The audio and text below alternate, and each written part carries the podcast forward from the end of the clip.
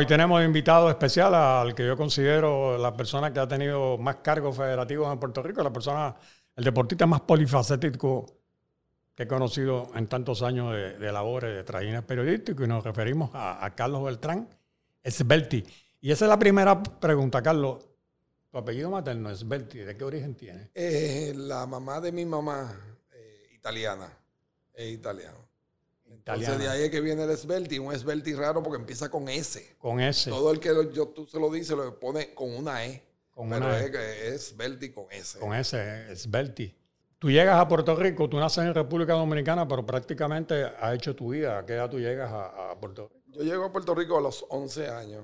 Eh, ya había cumplido los 11 en el 1961. Y se debe a que tus padres se mudan acá. Sí, no, eh, fue una travesía interesante. Nosotros, yo salí con mi papá de República Dominicana primero, eh, y te va a encontrar rara la fecha, un 24 de diciembre. Y salimos para Guatemala, porque no, eh, los Estados Unidos no estaban dando visa a los dominicanos, estaba el asunto de Trujillo, el alboroto, mi, mis hermanas y mi, y mi mamá se quedaron para vender la casa y todo y de Guatemala allí, yo tuve en Guatemala cinco o seis meses con mi papá en lo que llegaban mi hermana y mi mamá. Y luego, cuando llegaron, pues tuvimos que dar una travesía a Toronto, como 21 días, para que de allí nos dieran una visa para entrar de turista a territorio americano y fuimos a Los Ángeles. Y en Los Ángeles entonces se hicieron las gestiones de la residencia y entonces luego fue que pasamos a Puerto Rico porque nos queda, queda más cerca de República nosotros estábamos fuera de la zona. Y vinieron ya con el Green Card, vinieron con la tarjeta de pues, residente. Vinimos con la tarjeta de, residente y, ese fue el proceso normal. Ok, entonces. Y ahí nos, establecimos en Puerto Rico. Y tengo entendido que, que, tu escuela elemental y tu escuela primaria es en el Colegio Espíritu Santo, ¿no? Es correcto. Toda mi, tanto yo como mis hermanas estudiamos en el Colegio Espíritu Santo de Floral Park. De Floral Park. Y entonces allí comienzas tú a estudiar, después decides, eh, decides estudiar leyes, te gradúas de abogado en la Universidad de Puerto Rico, ¿no? no yo, yo estudié bachillerato en la Universidad de Puerto Rico y entonces estudié por la noche en la Escuela de Derecho de la Interamericana.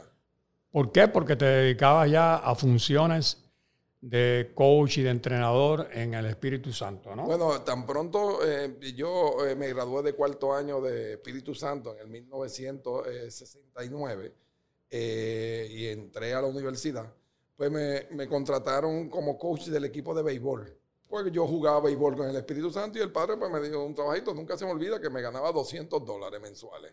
eso era, bueno. Eso, era un montón. eso me rendía para todo. Eh, y yo pues eh, combinaba esa función que bien interesante de coach, porque también yo tenía equipo de pequeñas ligas en Las Monjas, en Martín Peña. Eh, yo, yo, recogía a los muchachos de Quintana, los que estaban y los que iban de Flor al Pal, y jugábamos en Ciudad Nueva, en La Pachín, y jugábamos en Las Monjas, la liga que se llama Martín Peña.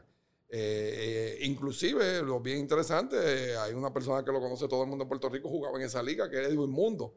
Edwin Mundo jugaba. Sí, porque el mundo natural de Residencial Quintana, De Quintana. Y entonces él jugaba de la Iglesia Bautista y, jugaba en la Liga de Martín Peña. Y cerca de allí estaba también en lo que le llamaban el oratorio San Juan Bosco no, San Juan Bosco era acá en Cantera. En Cantera. Pero ellos, no, ellos, no, estaban en esa No, pero eso era dedicado al balompié. El balompié, pero ahí dice la liga, la pequeña liga, del parque que hoy pues lo están arreglando, quedaba al lado de, las gladiolas. De las gladiolas.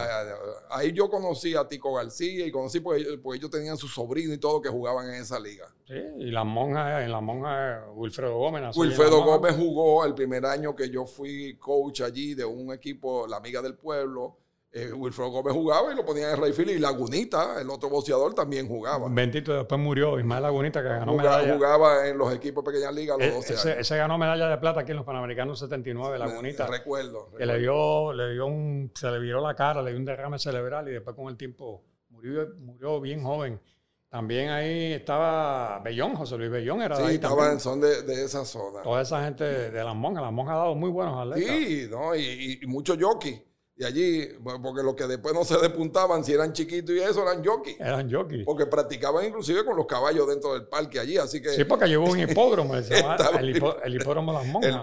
Las Monjas y Quintana, que estaban ahí, las casas que estaban juntos. ¿Y cómo después tú llegas al Colegio San Antonio?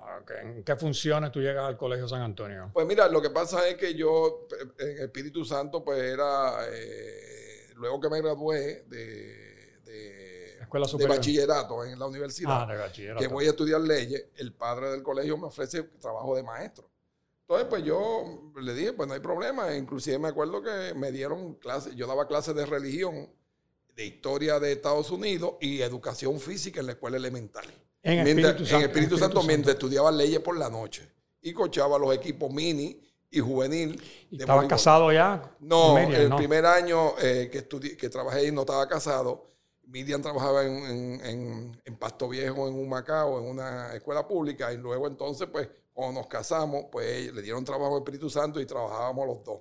Ella daba estudios sociales, yo daba historia, entonces yo era maestro de educación física, cochaba los equipos, mientras estudiaba leyes por la noche.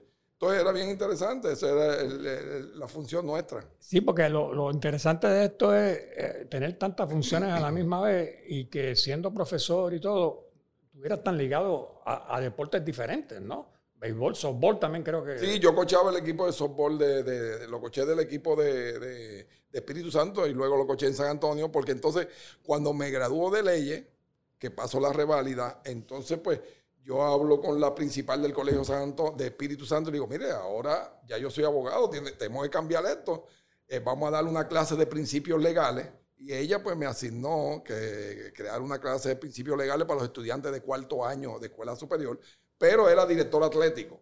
Y como director atlético, pues entonces yo cochaba el equipo de softball. Ya, eh, ya había nacido Carlito y Xiomara. Xiomara nació tan pronto yo me gradué, y después ellos vinieron al colegio. Y tuve en el colegio en esa función hasta el 91. Eh, eh, y la combiné todo con el boxeo que luego tú, me vas a preguntar y con la liga puertorriqueña la hice y luego entonces que me cambio para el Colegio San Antonio. Y comienza también dirigiendo la liga de colegio cristiano, ¿no? Sí, empecé, eh, sustituí al, al, profesor eh, que paz descanse, David Sosa, que fue comisionado por muchos años. Luego me escogieron a mí y tuve como seis o siete años dirigiendo la Liga y, y eso quizás fue el laboratorio tuyo para después convertirte en presidente federativo. Sí, ese fue como el entrenamiento. Yo, yo creo que ese fue lo que me dio base para dirigir diferentes deportes, aunque la fortaleza de la Liga de Colegio Cristiano era el voleibol. Principalmente sus torneos los fines de semana, como el torneo del Nuevo Día y eso, que eran, causaban eh, una expectación en el país entre la juventud. Eh, me creó ese ambiente y ahí tuve, yo diría que eh, dirigiendo la Liga de Colegio hasta el 91. Entonces eh, surge luego la oportunidad de la Liga Puertorriqueña. Yo leo en el periódico que andaban buscando, que tenían mil líos, que si no iban a jugar, que si reperpero, que si deuda en una cooperativa por allá abajo. Y yo llamo a Mongui Carraquillo, que es como si fuera mi segundo padre, y le y le digo, Monguito, porque Monguito estaba en la Federación de Baloncesto. De baloncesto ¿Qué tú sabes de la. Con Tuto Marchán trabajaba ahí. ¿Qué tú sabes de, la Liga Puertorriqueña? Y me dice, eh, ¿por qué? Pues a mí me gustaría eh, intentar allí.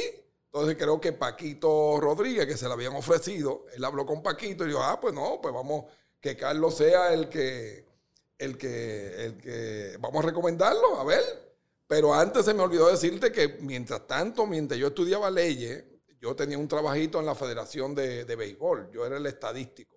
También. Yo iba y cuadraba, eh, yo trabajaba por las noches y sábado y domingo con Osvaldo Gil. Con Osvaldo Gil te iba a, hacer anotador. Déjame decirte que con mi primera función de estadístico fue que me compré mi primer carro. Pues yo le dije, no me pague hasta que terminemos.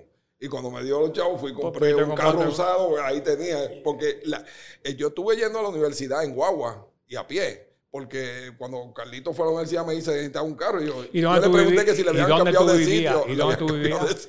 ¿Dónde tú vivías en esa época? Bueno, yo vivía en el Triángulo. En el Triángulo. Eh, eh, eso es entre la calle Cuba y la calle Muñoz Rivera.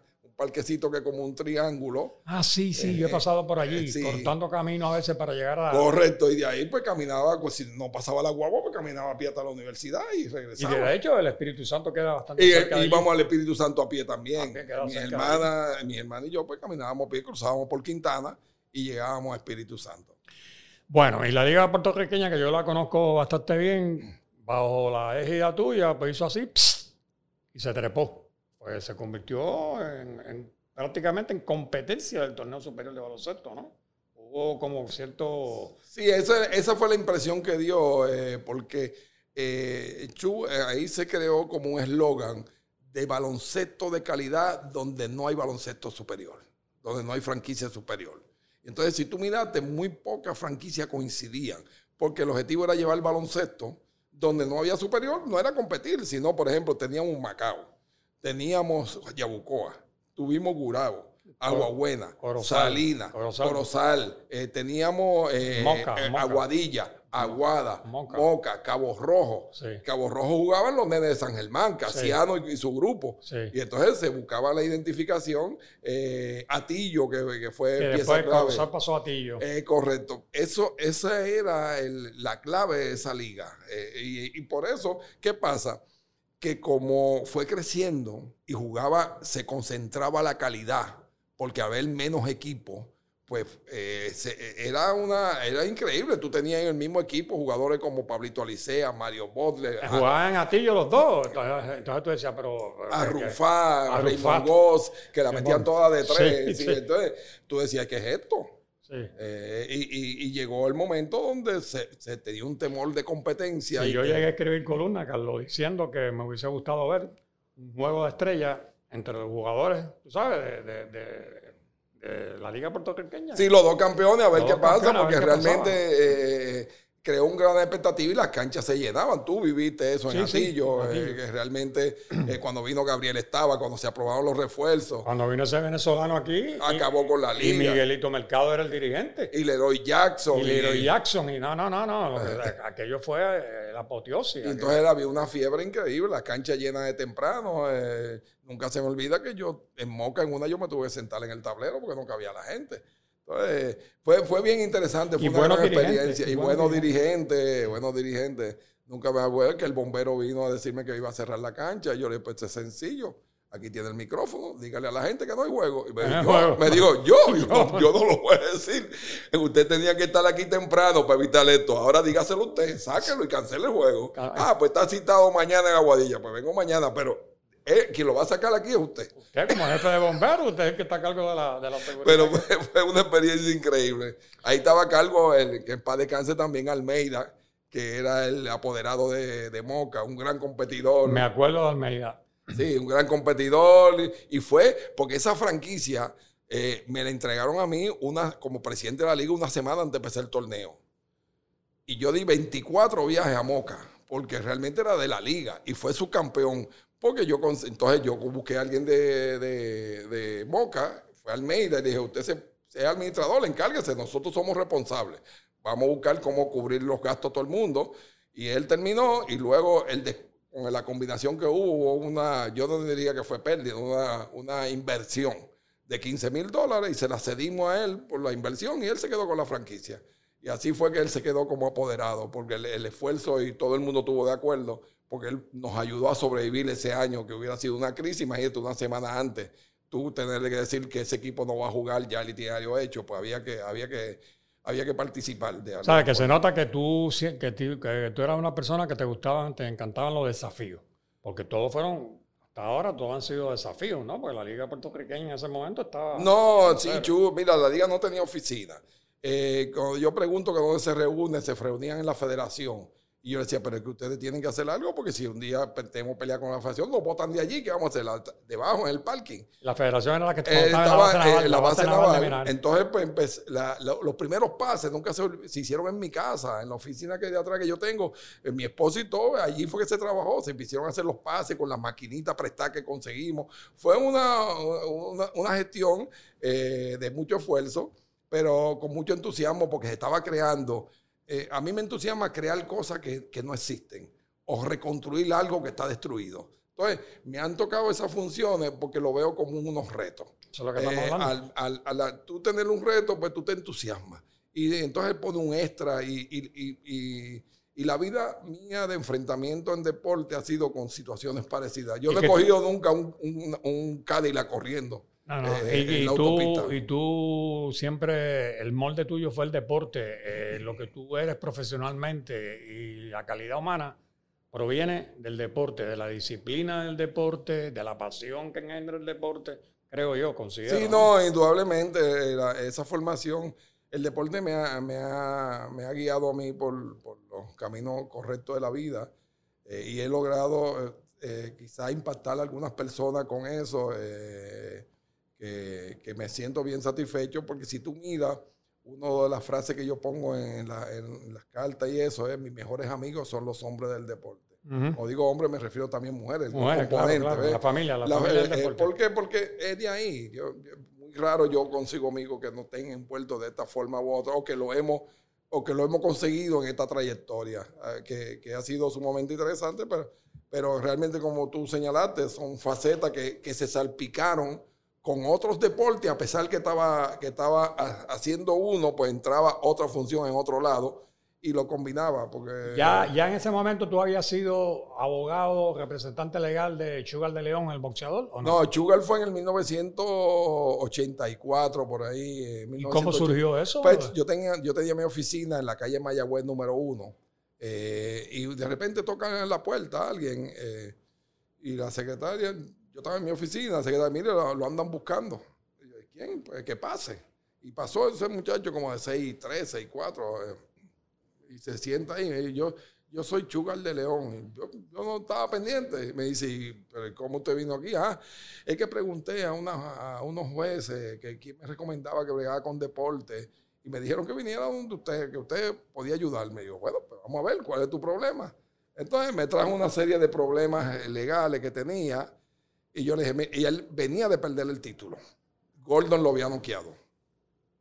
Me dijo, y perdí el título, yo fui campeón mundial. Este gordo. o sea, Este gordo. Entonces yo le dije, pues vamos a hacer algo, vamos a resolver tus problemas primero eh, que tiene y luego bregamos con el boxeo y esto es sin compromiso. Le ¿Quién lo dije. tenía? ¿Yamil Chad en ese momento? No, nada, eh, Nada, nadie, nadie, nadie. nadie. Él estaba, estaba con Don King, un contrato de, de promotor de Don King, es lo que tenía yo. Vamos a ayudarte. Y luego entonces, si tú decides eh, seguir conmigo, tú sigues, pero vamos a cumplir con eso. Lo ayudamos, resolvimos los legales, lo estaban buscando por tal cosa, todo eso se cuadró. Entonces, cuando ya se había resuelto eh, el panorama legal, me acuerdo que una de las cosas fue que fui a un, a un tribunal de Trujillo Alto con él, eh, que queda en un segundo piso, un correo, nunca se me olvida, yo nunca había ido allí y fui con él.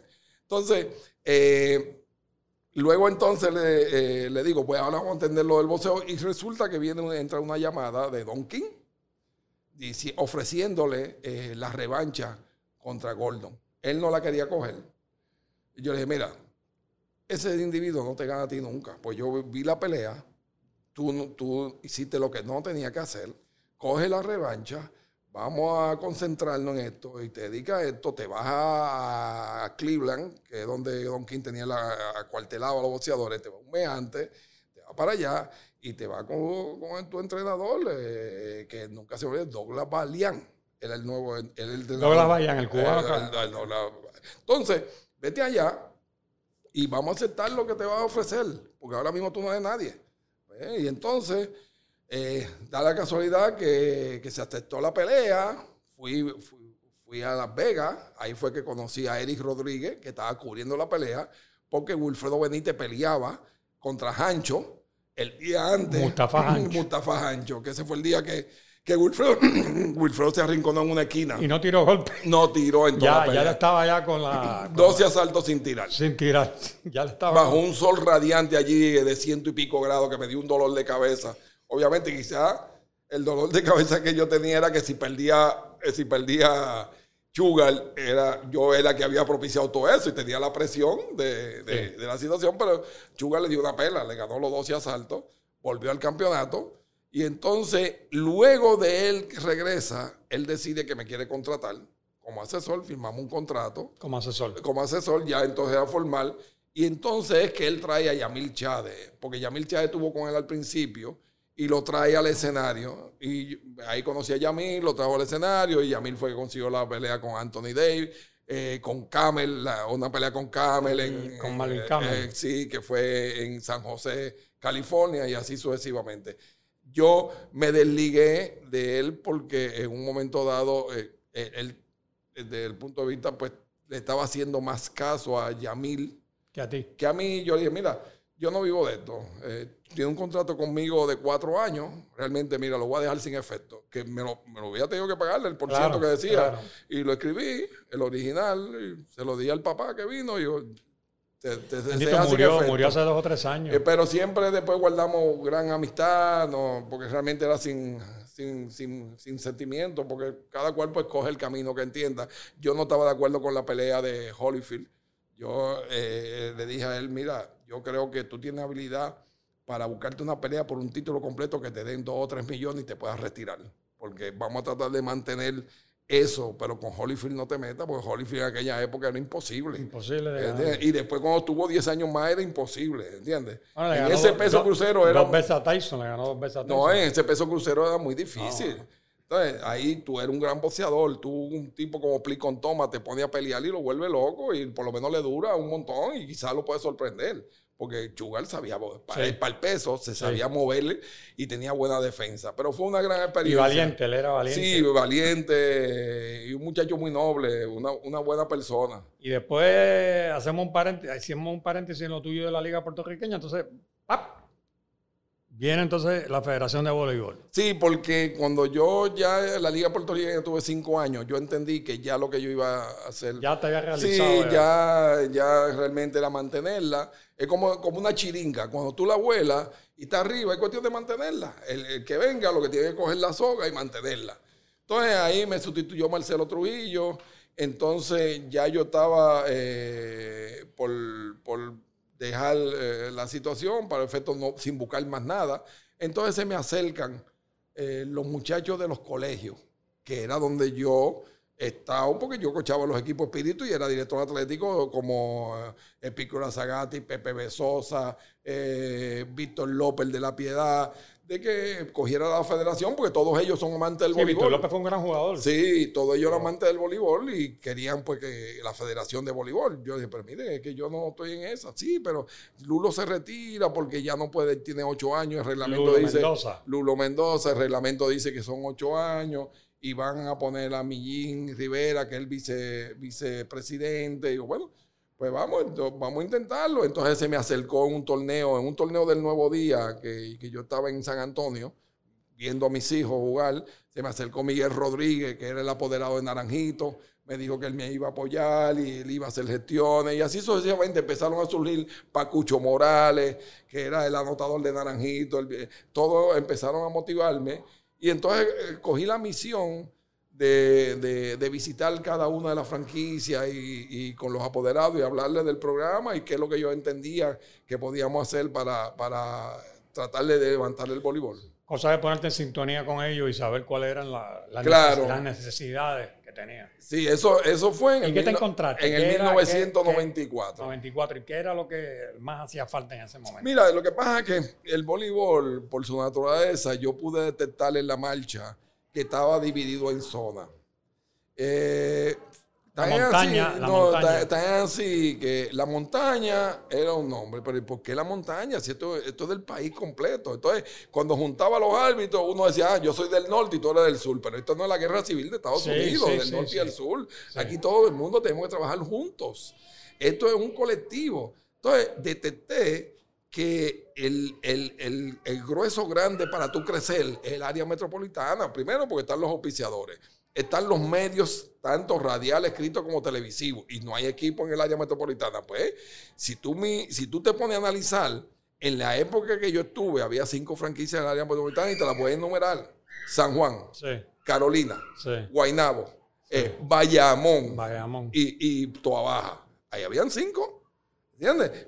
Entonces, eh, realmente tú no tú, eh, tú tenías ya el colectivo hablando, donde está la mayor cantidad de personas. Entonces va creando sí, porque todo, era Lares, No, esto, es un torneo de isla, torneo de la montaña, torneo de qué sé yo qué.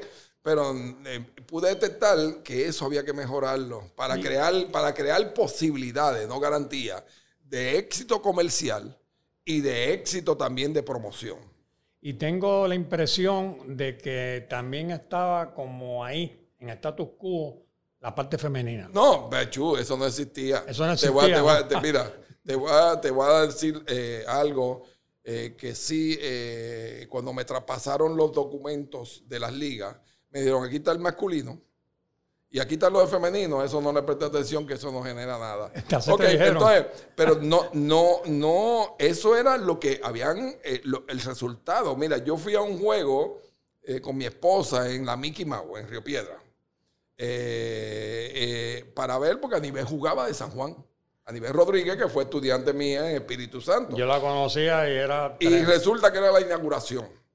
Y allí pues habíamos... Sí, Omar Molero también jugaba de acomodadora en esa, en, esa época, pero allí habían, pues qué sé yo, 50, 50 personas. 50 personas. Entonces, cuando era la inauguración. Y la inauguración la hicieron sin micrófono porque el sistema no, entonces la anotadora era del equipo local. Entonces la bola picaba y caía a las gradas y había que ir a esperar el juego para irla a buscar porque no había... entonces todo eso yo lo anoté, porque todo eso lo estoy viendo. Entonces, eh, eh, eh, no le prestaban atención. Yo, yo establecí con Monwii la siguiente estrategia. Mira, la liga que no existe es la femenina. La masculina pues tenía un, espíritu de naranjito y corozal, la montaña, el duelo, que sí, hiki hiki, que sí. Todo eso pues, creaba ambiente, ¿verdad? Pero para los efectos del público, del pueblo en general, las femeninas juegan por jugar. Es así que tú sabes dónde jugaba Guainabo. Guainabo jugaba en, en la Dolores Villegas allí y para tú ir a la cantina tenía que atravesar por el medio de la cancha. San Juan jugaba en la Mickey Mouse. La Cagua. Mickey, Mouse era peligroso, aquello oscuro allí. Cagua jugaba en la Royal Mendoza, que en 400 personas. En la que estaba atrás, que se derrumbó. Entonces, e, eso era lo que había. Entonces, yo dije, vamos a, vamos a crear una imagen. ¿Cuántos equipos? ¿Cuántas franquicias? Eh, habían como 8, 7, 8. Entonces yo dije, vamos, digamos, vamos a tratar de equiparar las mujeres a los hombres para que eso impacte ante los ojos de la gente. ¿Qué empezamos? El itinerario. Hicimos un librito igualito al de los varones. Conferencia de prensa en el restaurante Antonio en el condado, con todos los hierros. Pues eso empezó a decir el negocio con el nuevo día, página completa en el periódico anunciando la promoción del torneo.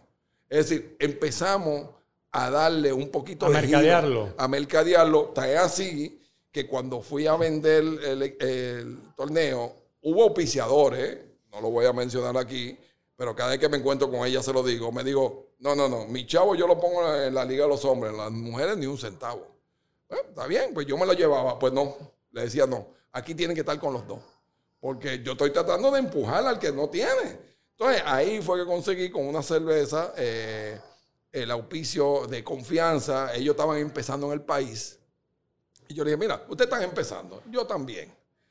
Eh, en vez de poner y dividir lo que ustedes tienen en diferentes deportes, pongan todo en esta canasta, arriesguense. Si esto funciona, salimos bien los dos. Si no, pues nos vamos a cocotar. Y ellos pues se arriesgaron, me firmaron un contrato por un año. Te quiere decir que después del primer día del torneo me llamaron por firmar por tres. Y después tuvieron conmigo los 14 años que yo tuve en la federación. Porque se dieron cuenta de que lo que se le vendió, es así que también me apoyaban en la playa, porque el producto dio resultados. Creó un, ambiente, luego empezaron a llegar los refuerzos, cuando vino Laura Salina, se niveló el torneo, Tuabaja ganó un torneo por acá, los demás competían, Cagua empezó a tener su trabuco y se creó un gran ambiente, porque antes era Corozal la que ganaba todos los años. Vino Lili de Nunchester, establecimos el sorteo, porque déjame decirte, que eso fue una estrategia. Yo eh, tuve la suerte de detectar a esa jugadora en un torneo en 1995 en República Dominicana. Pero como yo hacía que llegara al último equipo, tenía que crear el sorteo. Entonces se creó el sorteo y el último que había llegado era Corozal, pues pedía primero. Y, cogió a Lili de Nunchester. Nunca se me olvida que mi amigo Firo Marrero perdió los primeros tres juegos. Me dijo, Carlos, perdió, ¿qué voy a hacer? Ten calma, ya eso es poco a poco. Y luego entonces ya la historia, cuando se le llenó la cancha con Lili Roja acomodando y ella metiendo la bola, pues se pudieron un equipo contendor y la gente eh, allí eh, respalda eh, el voleibol de una forma increíble, más un equipo ganador, ¿me entiendes? Pero Sal, eso es algo grandioso. Esa, esa fue la historia de, la, de las mujeres. Porque y, me imagino, y me imagino que también que la selección estaba en pañales. Sí, no, la, es el problema que teníamos. Me di cuenta que después de los primeros años nos estancamos. ¿Por qué? Porque ya el, público que tenía era el que era, no, no había más. Entonces, ¿cómo, ¿cómo lo hacíamos? Pues teníamos que levantar el equipo nacional. Pero el equipo nacional que teníamos era un equipo que yo sabía que con lo que había no podíamos competir con la zona. Entonces, nos arriesgamos y recogí todas las muchachas jóvenes que venían de ganar el torneo juvenil en 1998 de forma invicta y las seis o siete más jovencitas las metí en el equipo grande.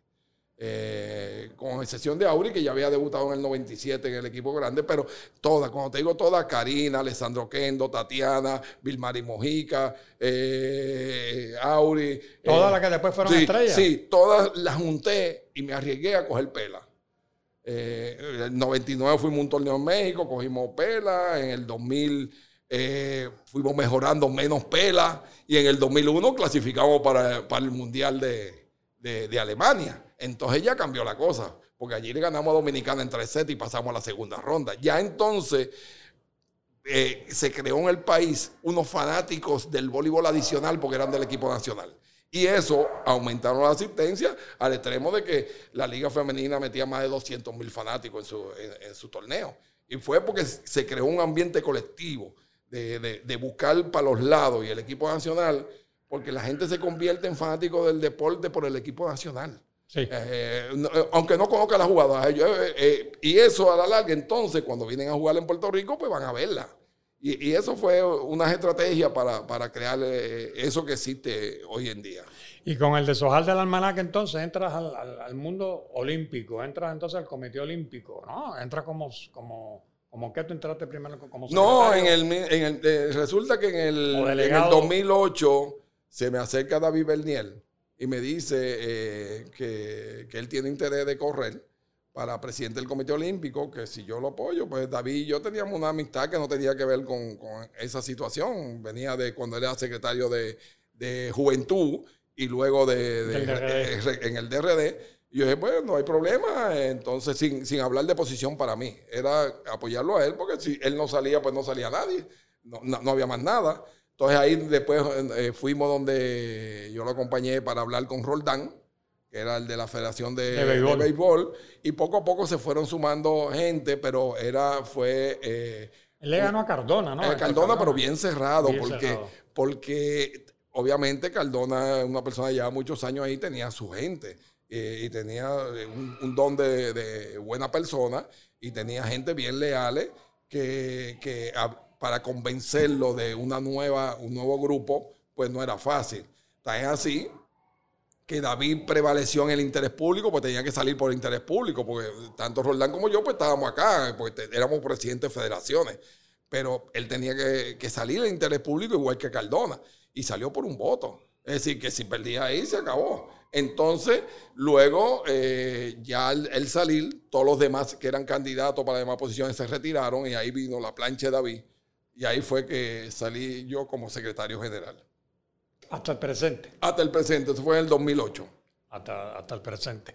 Entonces, a la misma vez, te, te estás ligado a Norseca. Ah, bueno, en Norseca, cuando yo era, cuando yo estuve eh, de presidente de la Federación de Voleibol, fui escogido como vicepresidente. Eh, también dirigí la comisión de playa y la comisión de mercadeo. También yo pertenecí a la, a la Junta de, Directivos de la Federación Internacional, porque hay cinco representantes cada continente que eh, representan al continente en la Federación Internacional, en el board de la Federación Internacional. Y ahí tuve durante el tiempo que estuve. Y ahí entonces, eso, eso, eso quiere decir que también tuviste, si mal no recuerdo, Tuviste en el comité legal o algo de FIBA. ah, no, también cuando pasé al baloncesto estuve en la comisión legal de FIBA, donde ahí habían cinco miembros, estuve allí también. ¿Y era aquí Boris Stankovic era el presidente eh, o, Patrick Bauman? No, Patrick Bauman era el presidente. Era el presidente, el secretario general. El secretario general, el secretario eso, general. Eso es una organización tipo comunista, que el secretario general manda más manda que el más que Manda más que, que, el presidente. Manda más que el, que el presidente.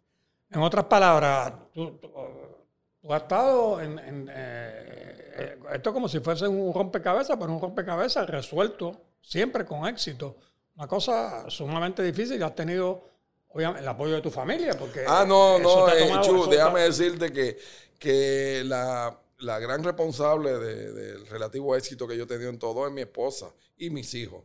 Porque Miriam me, me acompaña ella es la copiloto en la mayoría de las cosas. Y si no es copiloto, te busca a ti o busca a aéreo, busca a alguien, a Buñín, al que sea, pero solo no va a los sitios. Es decir, eh, es una realidad de que yo tenía ese apoyo, los viajes, eh, cuando estuve en el boxeo, los viajes, luego en el Comité Olímpico, en las federaciones con el equipo. Yo quiero que tú sepas que una vez yo tuve 45 días en Japón.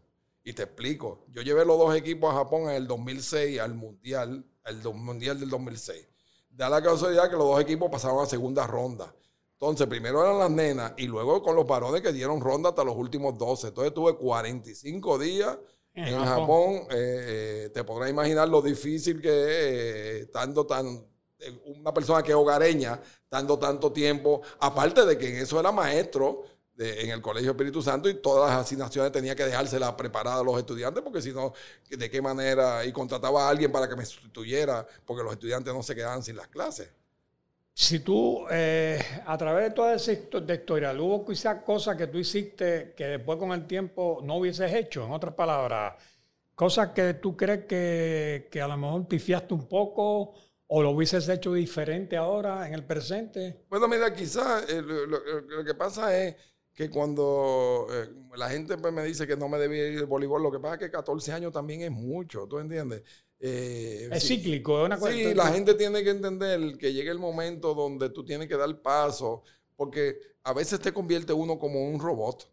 Eh, yo, a veces controlo, controlaba cosas hasta por teléfono y eso es malo, porque ya tú lo haces automático. Eh, porque tiene todo seteado, pero a veces hace falta dar paso, quizá a dar paso las personas que vienen pues quizás no siguen la línea o la cambian y eso pasa en los gobiernos.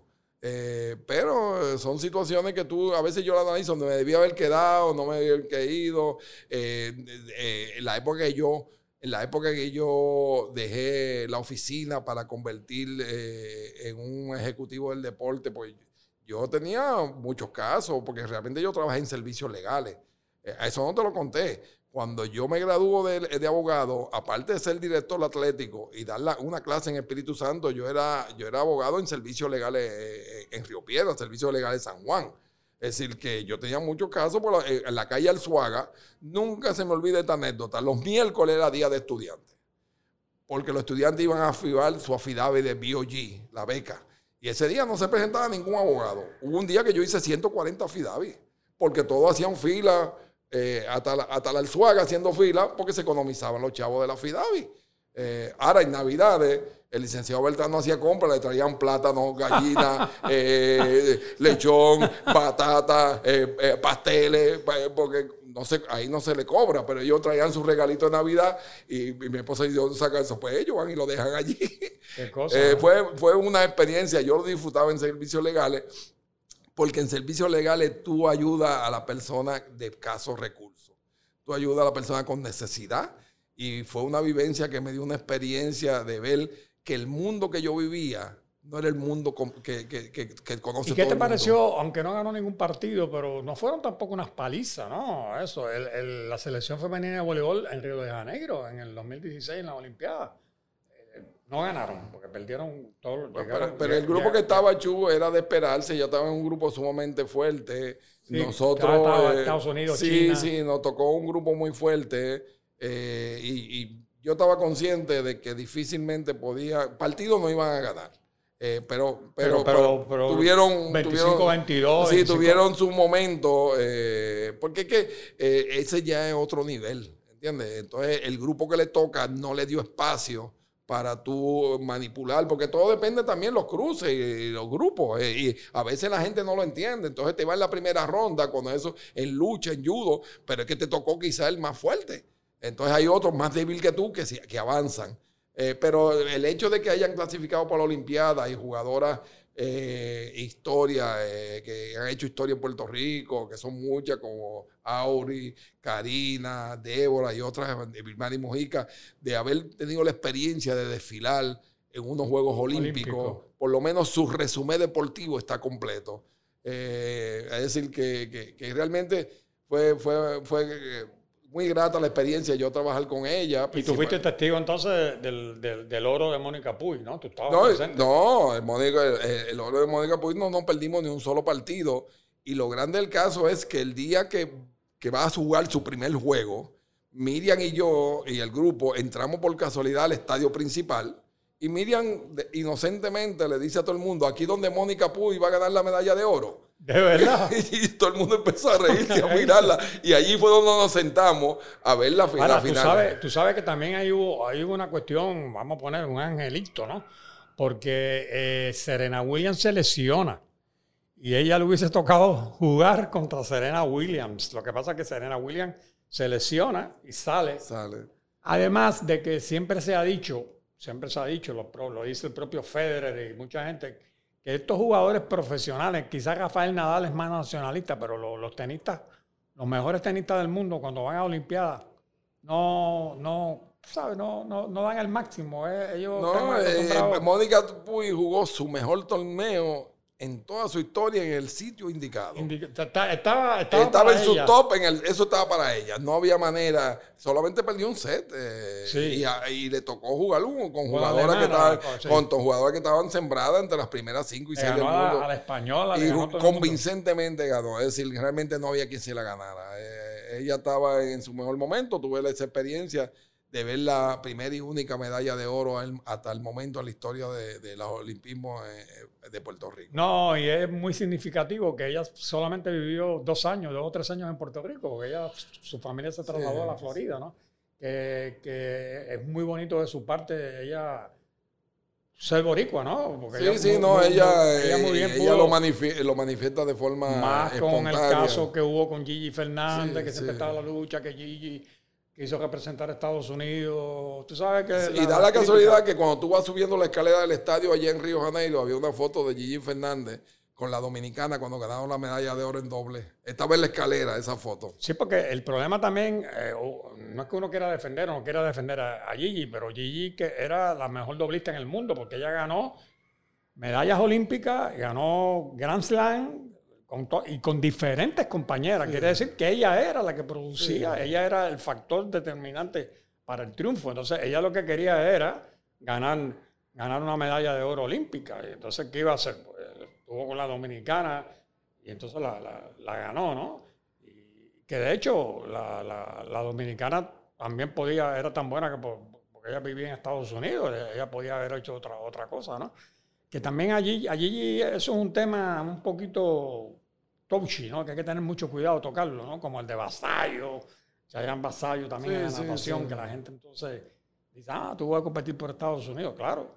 Si el que era presidente de la Federación de Natación de, Jesús tenía el hijo compitiendo en el mismo evento y lo obligó entonces que tenía que residir aquí para poder representar a Puerto Rico cuando Vasallo no podía ser más boricua, los vasallos son de Ponce y él estudiaba en Miami la Universidad de Miami está en Misión Viejo en California entrenando, ¿no? Con el mejor entrenador del mundo, con el norteamericano aquel. Tú sabes que son situaciones bien, bien, bien raras. Y ya para terminar, Carlos, ¿qué te queda por hacer en el deporte? Bueno, eh, eh, eh, realmente yo creo que... ¿Piensas retirarte o no piensas No, es muy difícil. Yo, yo realmente, yo tengo que estar haciendo cosas. Yo no puedo estar sin hacer nada.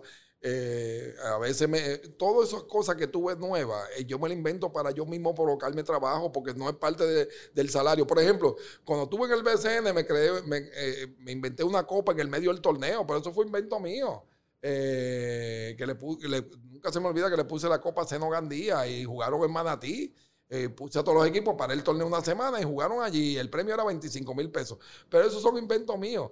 Eh, a veces buscándome más trabajo, pero es para motivarme. A mí, realmente, a, mí me gusta hacer cosas y crearlas. Eh, y por eso ahora con, San Juan, con el voleibol, con la sanjuanera, estoy entusiasmado porque voy a crear. Voy a crear algo que no existe, que está vacío. Y entonces eso me, crea... Otro, eh, otro detalle importante tuyo también en el caso de la Federación de Baloncesto fue que tú nunca, con la selección masculina en particular, tú nunca tuviste miedo en contratar entrenadores extranjeros. Tú trajiste a Paco Olmo, que era español. Trajiste al, al, americano, a, Ripitino. A No, porque en, la, vida tú tienes que tomar decisiones, buenas o malas. Tú tienes que arriesgarte. Tú traes a Cardona en el voleibol.